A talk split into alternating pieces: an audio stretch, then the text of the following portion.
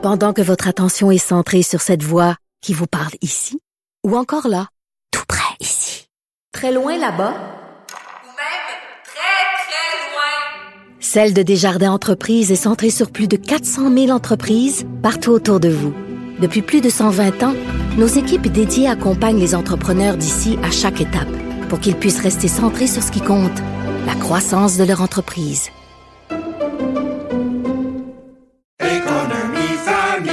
Ici Ricardo. Et Émilie, marchand d'IGA. On a envie de vous inspirer à bien manger. À moins de 5 la portion. Suffit de repérer les produits valeurs sûres et de les cuisiner avec une de nos recettes. Les valeurs sûres, c'est bien pensé, hein? Bien sûr! Détails sur IGA.net. Antoine Robitaille. Il connaît tous les dessous de la politique. Une entrée privilégiée dans le Parlement. Là-haut sur la colline. Bon mercredi à tous. Aujourd'hui à l'émission, Mario Beaulieu, député du Bloc québécois à Ottawa, est avec nous. On lui demande de commenter le départ de son adversaire libéral, du moins au comité sur les langues officielles, Marc Garneau. Et il tente de nous expliquer où en est justement l'étude de- devant ce même comité de la loi C13, euh, le projet de loi qui cherche à refaire la loi sur les langues officielles. Mais d'abord, mais d'abord, on a de la grande visite en studio. Là-haut sur la colline. Embarquez avec Antoine Robitaille dans les coulisses de la démocratie. C'est ma petite cousine Paul Robitaille, bonjour. Salut Antoine. Ancienne députée de, de Bourassa-Sauvé. Ouais. Et euh, comment on te présente désormais? Euh, avocate et journaliste indépendante. Ah, OK. Ouais. Tu travailles Ça. sur quoi ces temps-ci?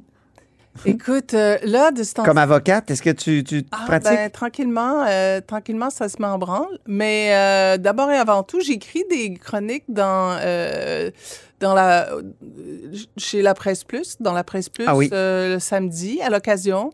Euh, je viens d'en écrire trois. Ensuite, j'ai des conférences parce que le voyage que j'ai fait à l'automne, euh, finalement, ça a fait boule de neige. Oui. Les gens veulent en entendre parler. Alors, ça me fait plaisir de communiquer puis de parler de ce coin-là du monde qui, qui, qui m'intéresse particulièrement, l'ex-URSS, l'Ukraine en particulier, la guerre là-bas. euh.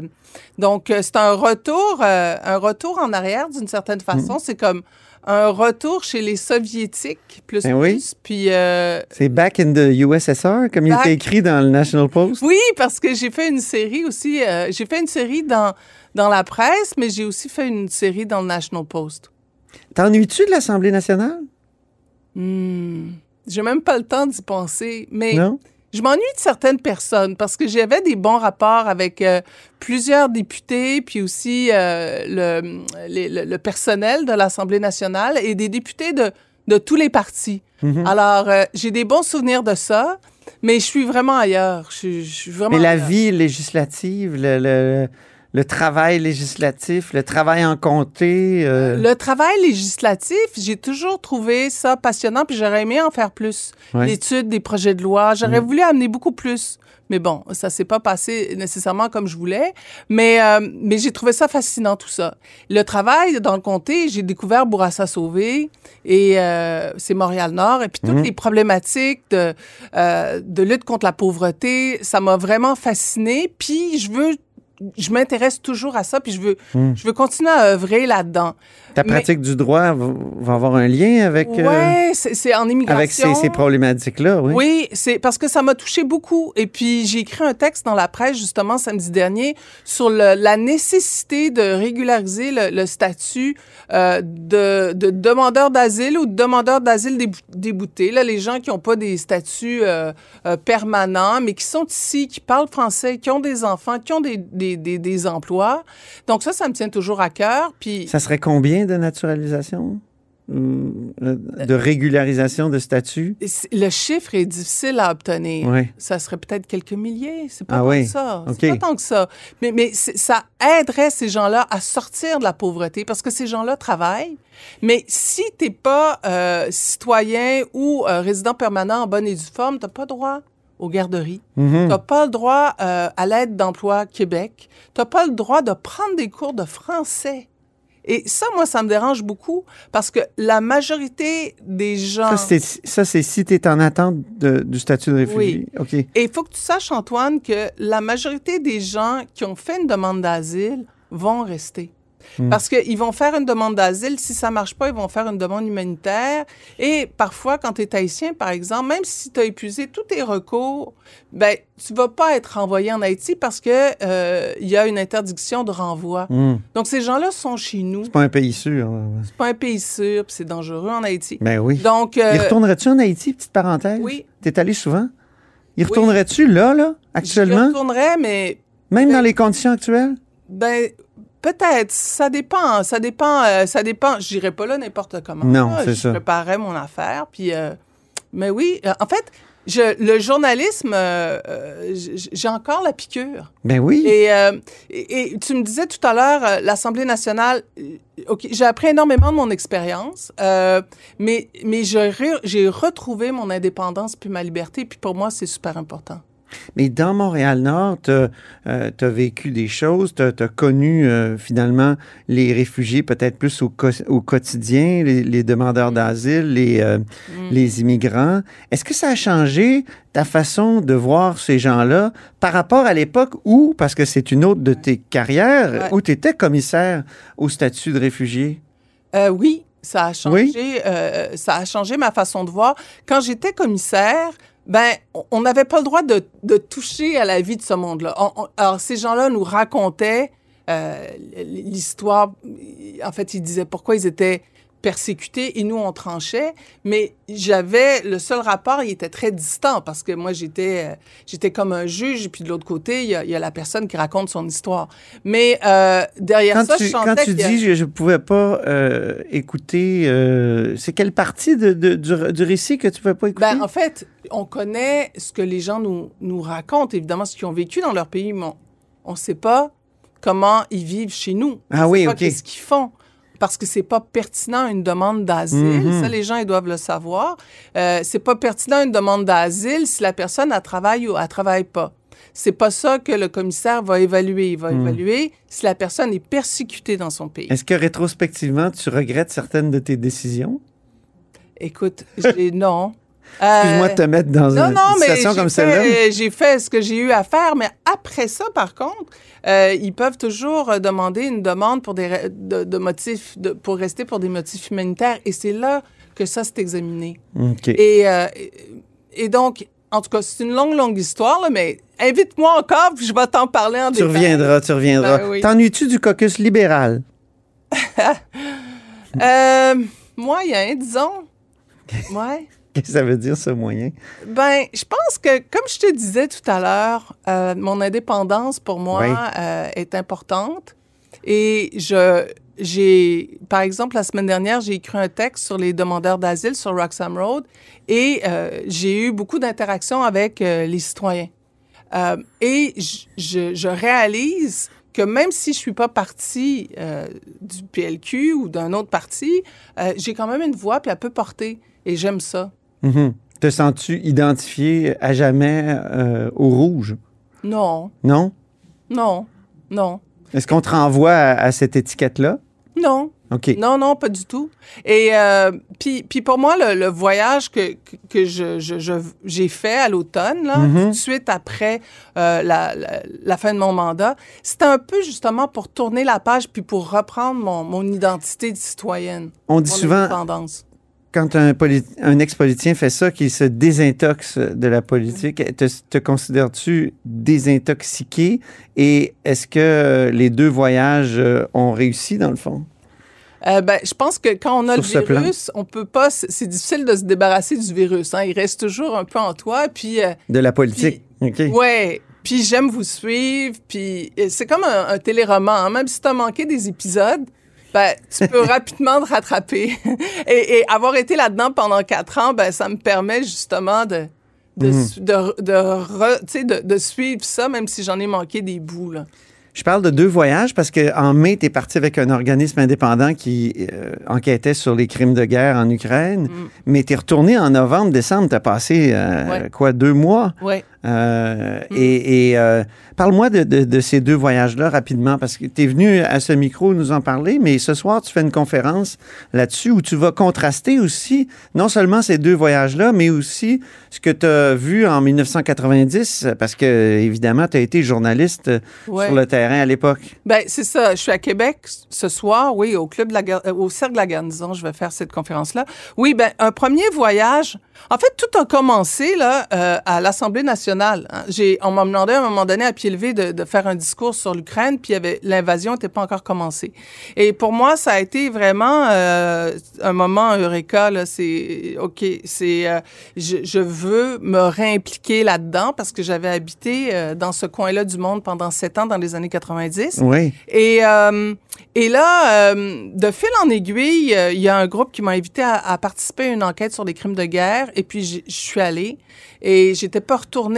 Euh, J'avais pas mis les pieds en Ukraine depuis 93. Ah oui. Donc, euh, pour moi, c'était assez saisissant. Et, et j'ai fait ça. Et, euh, et là, vraiment, on a travaillé euh, sur le terrain. Puis, puis, puis c'était super fascinant. Et, euh, et t'es choqué nécessairement quand tu vas sur le terrain. Puis Ben tu oui. vois ce qui est arrivé.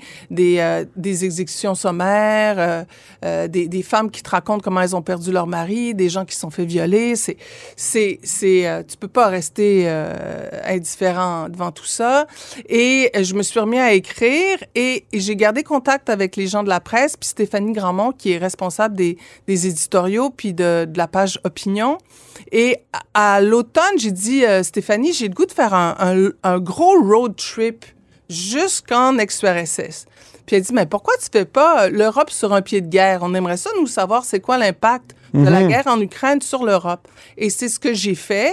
Et je, je savais pas du tout à quoi m'attendre. C'était après euh, des euh, un mois tumultueux là où, où, où j'avais été, euh, on, on m'avait on, m'avait demandé de de parler sur le, le départ de Dominique Anglade et tout ça. Puis je voulais vraiment faire tourner la page là-dessus. Et ça a été un voyage pour moi plein de surprises. Ressourçant? Ouais, ressourçant. Puis avec les yeux de politicien, après quatre ans en politique, même si c'est on est ailleurs là, le, le jeu politique est, est partout pareil d'une certaine façon. Donc, comme journaliste, peut-être que je voyais tout ça euh, euh, avec un autre regard. Tu vas y retourner? Ah oui, certainement. Oui. Peut-être en Georgie même. Oui. Malgré les événements, là, il y a un soulèvement euh, contre le gouvernement qui s'est déclaré pro-Poutine. Oui. Ben, je suis invitée à une conférence de la présidente georgienne pour juillet.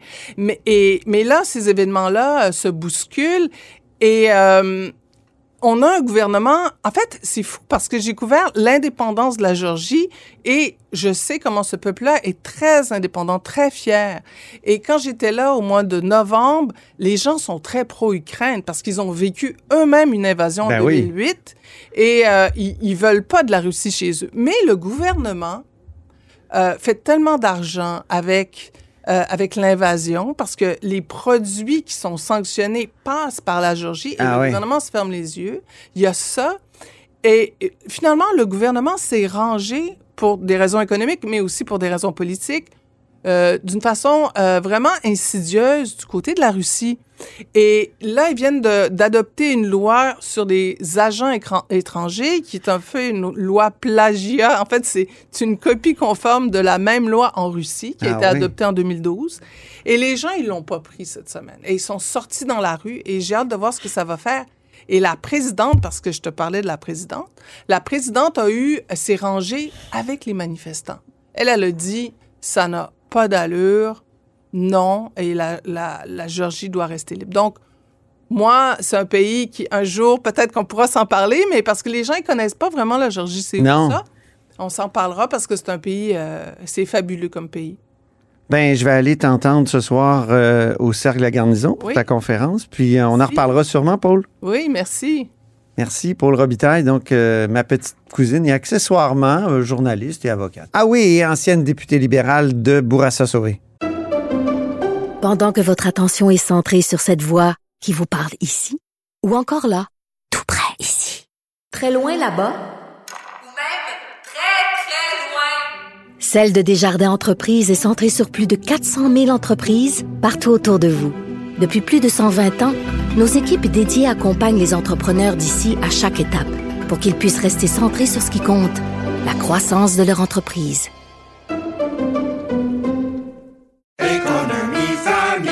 Ici Ricardo. Et Émilie, marchand d'IGA. On a envie de vous inspirer à bien manger. À moins de 5 la portion. Suffit de repérer les produits valeurs sûres et de les cuisiner avec une de nos recettes. Les valeurs sûres, c'est bien pensé, hein? Bien sûr! Détails sur IGA.net.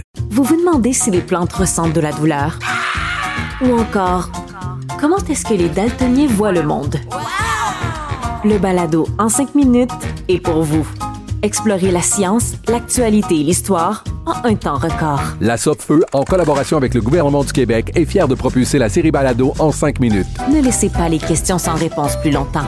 En 5 minutes, disponible sur l'application et le site cubradio.ca. Antoine Robitaille. Il pourrait nous réciter la Constitution canadienne mot par mot. Mais il aime mieux animer son émission. On se déplace sur l'autre colline maintenant, celle d'Ottawa, pour parler de langue française et plus précisément du projet de loi C13 visant à réformer la loi sur les langues officielles, la loi fédérale. Et c'est avec Mario Beaulieu qu'on va en parler. Bonjour. Bonjour, M. Robitaille. Ça va bien? Ça va, ça va. Mario Beaulieu, vous êtes député Oui. bloquiste de la pointe euh, de l'île. Euh, Dites-moi d'abord, en commençant, le Marc Garneau qui démissionne, avez-vous envie de lui rendre hommage? Ben, malgré qu'on a des opinions contraires sur bien des sujets, euh, euh, quand un député quitte comme ça, ben, on- euh, je tiens à souligner son engagement euh, comme député en politique, ce qui n'est pas toujours facile. Alors, Oui. d'ailleurs, je pense qu'il est en train de faire son allocution en, en ce moment. Pensez-vous que son départ a un lien avec le fait qu'il ait pris position en partie contre son propre parti là, sur les lois, sur la loi sur les langues officielles, sur ces 13? Je ne sais pas, euh, c'est difficile à dire, mais par contre, parce qu'il y a d'autres députés, M. Asfader, tout ça, qui sont restés. Ouais. Mais euh, pour lui-même, ça, euh, je pense qu'il était visiblement très mécontent là, de, de certains amendements qu'on a réussi à faire passer. Puis, euh, Hmm, euh, je ne sais pas si c'est relié à son départ, là, mais euh, OK. On va lui laisser euh, s'exprimer euh, Oui. directement. Et justement, comment ça se passe au comité des langues officielles? On en est rendu où dans l'étude de, de ces 13? Mais De l'extérieur, je vous le dis, là, même pour un passionné de la question comme moi, c'est un peu mêlant. Effectivement, c'est très mêlant, surtout la dernière réunion, Oui. avec les problèmes techniques. Puis bon, euh, Ben oui, il paraît qu'il y avait des problèmes pour les interprètes qui entendaient mal, qu'il y avait des coups de micro dans les oreilles. Ou... Ouais, c'est que Mme euh, Ashton euh, était en Zoom, puis euh, l'interprète disait qu'elle n'entendait pas bien. Puis bon, il y a eu beaucoup de plusieurs blessures auditives, tout ça. Donc maintenant, on a la, la consigne de ne pas passer outre ce que les interprètes euh, nous disent. Puis finalement, le bureau de la traduction a envoyé une autre interprète qui, elle, semblait euh, euh, entendre assez bien. OK. Et, euh, parfois. mm. Que Donc- ça a retardé le débat.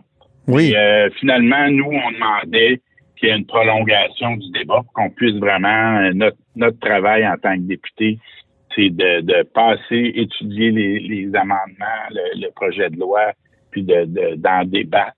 Alors, euh, on veut tout simplement faire notre travail et Mm. puis le faire, c'est-à-dire avoir le temps de, de, de passer tous les amendements. Mhm. Euh, Mais dites-moi, il y a- y a- mais oui. Au cœur de la loi sur les langues officielles, euh, de, de- de façon classique là, et traditionnelle, il y a la règle stricte de la symétrie. On met les minorités anglophones euh, et les minorités francophones parfaitement sur le même pied.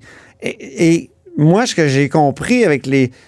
Ça a commencé sous Mélanie Joly, puis euh, ensuite, euh, même dans la version de Madame Petitpas-Taylor, il y avait comme une brèche dans cette symétrie-là. C'était, moins symétrique qu'avant. Est-ce que, est-ce, où est-ce qu'on en est là, là, là-dessus? Est-ce que c'est encore aussi euh, En fait, symétrique? il y a encore des éléments de symétrie, mais euh, ce qui est arrivé, bon, le gouvernement du Québec a fait des demandes. Madame Lebel, euh, il y a euh, au moins un an et demi, euh, peut-être deux ans. Sonia Lebel, oui. Sonia Lebel, la ministre euh, des, des- des Relations intergouvernementales là, pour euh, l'actuel gouvernement.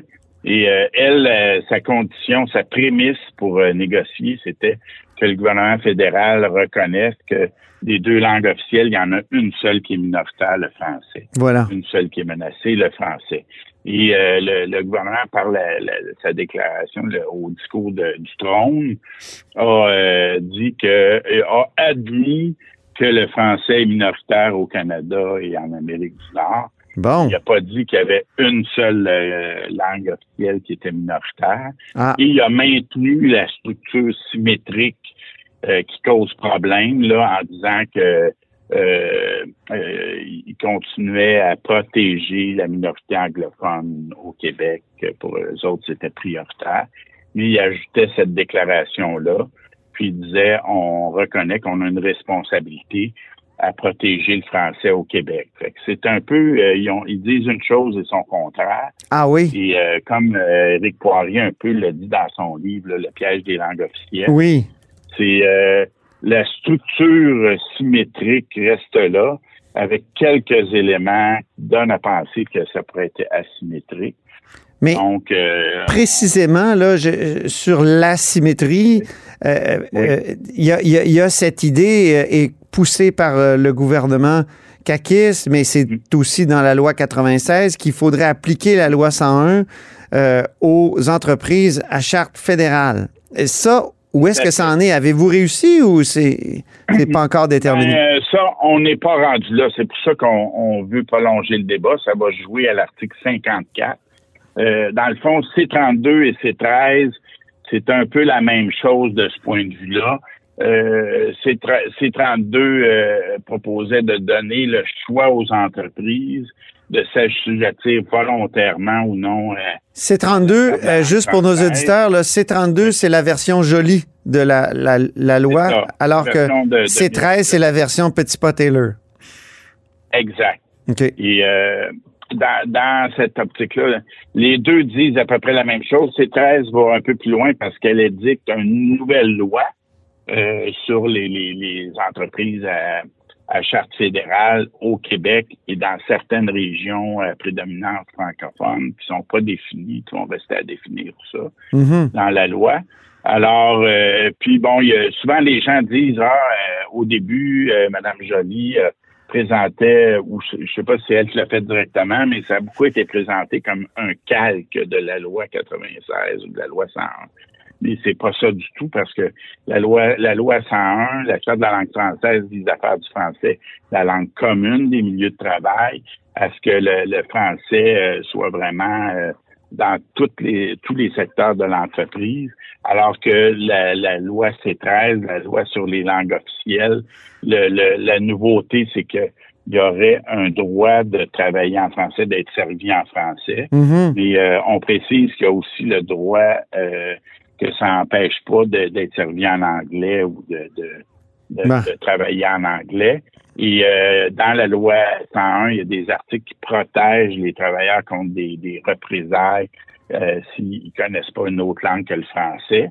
Il y a la même chose dans le dans C13, mais il y a aussi dans C13 le- la même protection pour les travailleurs qui connaissent pas le français, là, pour les travailleurs anglophones. Donc, Ouais. ça vient un peu euh, euh, officialiser le droit de travailler en anglais au Québec. Et- Il y avait un autre enjeu, Mario Beaulieu, c'était la mention dans le préambule de C13, donc de la nouvelle loi sur les langues officielles, de la charte de la langue française du Québec. Est-ce que ça, vous avez réussi à le maintenir ou ça a été enlevé? Parce que j'ai comme lu les deux choses. la, la, la prédominance, euh, on n'a pas réussi. Ça même, euh, on l'a amené à un, endroit et euh, le président a déclaré que c'était irrecevable. On a fait appel de sa décision et euh, bon, j'ai été le seul euh, au Bloc québécois. On a un député sur euh, sur 12 au comité des langues officielles. J'ai été le seul qui a, qui a, euh, voté contre la décision. euh, C'était quoi, ça, la prédominance? Ça, ça, ça disait que la loi 101 avait euh, prédominance? Donnant qu'il y a un conflit, euh, donnant qu'il y a un conflit entre la loi sur les langues officielles et la charte de la langue française Ouais. sur le territoire du Québec, c'est la charte de la langue française qui devrait l'emporter. Ça, ça n'a pas fonctionné. Bon, le non, ça n'a pas fonctionné.